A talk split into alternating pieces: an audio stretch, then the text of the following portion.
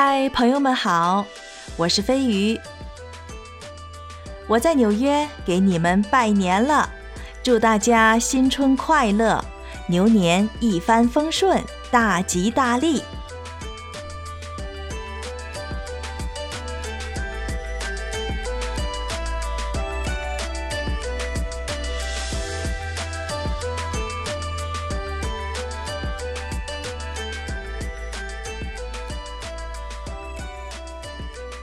早在二零一五年的时候，纽约市就决定把中国新年加在整个公立学校的日历中，算作公众假日。也就是说，在每年的正月初一这一天，如果不是赶在周末，公立学校都要放假的。这样，有过中国新年习俗的学生和老师就可以有时间庆祝，还不算缺勤。二零一六年的春节是纽约市正式实施这一政策的第一个春节。纽约市也是继旧金山之后，全美第二个这样做的主要城市学区。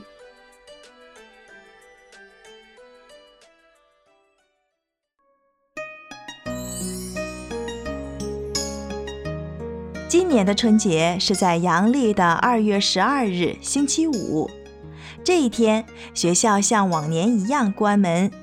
由于疫情原因，选择线上学习的老师和学生这一天也都放假。其实啊，今年纽约市的学生不但在家过了大年初一，还一直在家过到了正月初十。能有这样的好事，是因为今年纽约市公立学校的第二个寒假正好和中国新年的假期无缝衔接，中间没有断档。这里要跟不熟悉这边学校放假规律的朋友解释一下，跟国内放一个长寒假不一样，纽约的学校有两个短寒假。第一个寒假大概是在十二月二十二三号，圣诞节之前开始放，放到一月一日元旦。第二个寒假叫 Midwinter Break，它通常是在二月中旬放，算上两个星期六和星期日和中间的五天工作日，一共放九天。这样，今年的第二个寒假正好和春节那天的假期接上了。就是一共放十天假，但是呢，可不是每年都能赶上这等好事，也不知道下次要轮到哪一年了。要不是赶上疫情啊，真可以带家里的小朋友回国过个年。那既然回不去，就在纽约跟往年一样就地过年吧。这边的年味儿跟国内当然是没法比。特别是像我这样的，在这边也没几个亲戚朋友，而且还都不在一个州，那多数时候就是自己和家人在家里过年。我也就是在家里包包饺子，跟国内亲友视频拜年，发发红包，再看看春晚。提到饺子，俗话说呀，好吃不过饺子。据说饺子距今呢，已经有一千八百多年的历史了，是由东汉医圣张仲景首创的。最初饺子是药用的，张仲景用面皮包上一些祛寒的药材来治病，避免病人耳朵上生冻疮。我想起以前在国内老家的时候，经常看我父母包饺子。觉得也就是那几步，没什么难的。但是等出国以后自己动手包的时候，觉得完全不是那么回事儿。刚开始做的时候，面和不好，饺子皮儿擀得贼厚，馅儿就更不用提了。再加上觉得麻烦，没时间做。刚来国外那几年，时不时的也买点速冻水饺。在中国超市和法拉盛的中国城倒是有卖水饺的，超市里卖的现成的有包装袋的冷冻水饺，我觉得太难吃了，馅儿的质量我也信不过。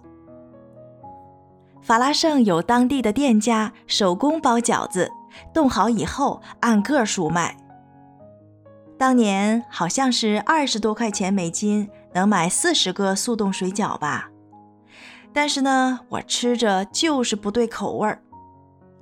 有的店家做工粗糙，大白菜切都没切碎，挺大的一块就包进了饺子；有的店家也不太实惠，皮厚馅儿少；有的店家呢，没太注意卫生。偶尔吧，这饺子里头还有头发出现。再加上我住的离法拉盛也不算近，跑那么远，花了钱还吃的不舒心，我就下定决心，还是得自己包饺子。于是，在经历了若干年的实践和总结之后，我总算稍微有了点自信。起码现在我自己尝着，觉得自己包的饺子馅儿的味道还算鲜美，口感比买的冻饺子强太多了。自己擀的饺子皮儿也更薄更筋道，家里人也都愿意吃我做的饺子。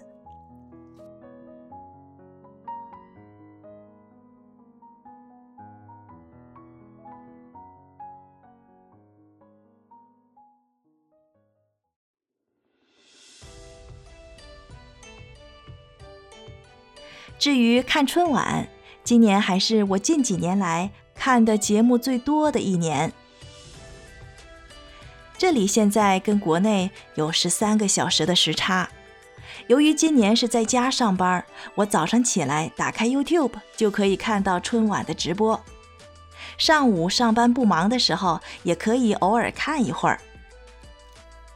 这样宏大、热闹、喜庆、精彩的表演，再加上高科技的炫酷舞台，真是让人欢欣鼓舞、赞叹不已呀！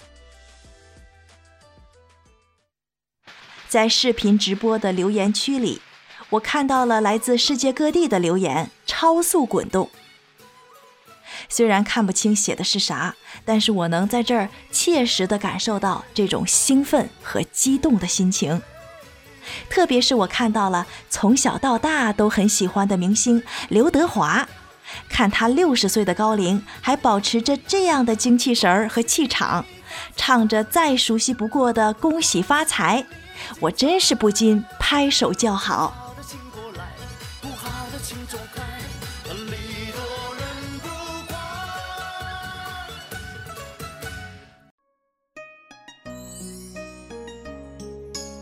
为了让家里的小朋友多了解了解中国文化，我也教他们做做中国新年的手工，比如红包啊、灯笼啊，再教他们写写春联和福字等等。在疫情之前那些年，我有时候也去好朋友的家里坐一坐，或者和朋友及其家人一起聚聚餐。特别要好的朋友之间，也会给孩子红包。这边的红包可没有我老家那边那么大，起码对我们这些工薪阶层来说，二十到四十美金的红包就不小了。除了自己在家庆祝中国新年，在纽约不少组织机构都会在这个时候举行庆祝活动。下面我就给大家简单介绍一下纽约主要的新春庆祝活动有哪些。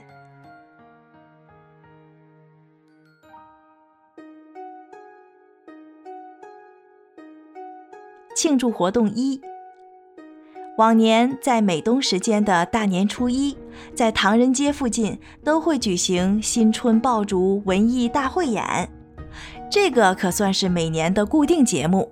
这天，华人华侨聚会在一起，除了集中放鞭炮、彩炮，还可以看到舞龙舞狮的表演。唐人街虽小，但是过年的气氛很浓。而且很多传统的过年习俗都得以保留，有更传统的年味儿。当然，今年由于疫情的关系，我只在视频上看到了唐人街的小型庆祝活动。庆祝活动二，在疫情之前，每年中国城举办的最盛大的活动就是新春爱心大游行了。纽约的新春游行有中国传统的杂技、踩高跷、中国传统舞蹈、舞龙舞狮等等。不仅当地的华人会参加。亚裔和其他族裔也会前来观看和感受中国的传统文化。第三个跟大家介绍的比较重要的庆祝活动是每年在法拉盛举办的中国新年庙会，现场有舞龙舞狮大会，还有艺术表演、灯笼制作和传统美食活动等等。今年法拉盛文艺中心与大小朋友在线上一起迎接了牛年，在寒冬中迎春，体验了与农历新年相关的传统艺术表演、民艺示范、年菜示范等各式文化活动。庆祝活动四，在去年，纽约的大都会博物馆。也举办了数十个活动来庆祝农历新年，包括在博物馆大厅举行的彩色游行，还有来自纽约华人艺术中心的舞蹈表演。他们还贴心地给大家准备了属相贴纸，相同属相的朋友们可以在这里相识。可是疫情之下，今年大都会艺术博物馆把庆祝活动也改成了线上的形式，活动的视频是提前录制好的，供大家在大年初一在网上免费观看。活动包括纽约韩国表演艺术中心的舞蹈表演、舞狮学习、参与各类互动活动，以及由艺术家主导的适合各个年龄段的工作坊。教大家制作了跟中国新年有关的手工，比如做彩纸拉炮、设计自己的生肖动物小饰品、制作龙木偶等等。庆祝活动五和六，纽约儿童艺术博物馆和华美协进社也为小朋友和同学们提供了多彩的线上手工艺课，庆祝新年。通过纽约儿童艺术博物馆的线上课，小朋友们创作了自己的艺术雕塑，来纪念新年伊始。华美协进社则是和参与活动的家庭进行了线上互动活动，包括观看直播表演、一起包饺子、画灯笼等等。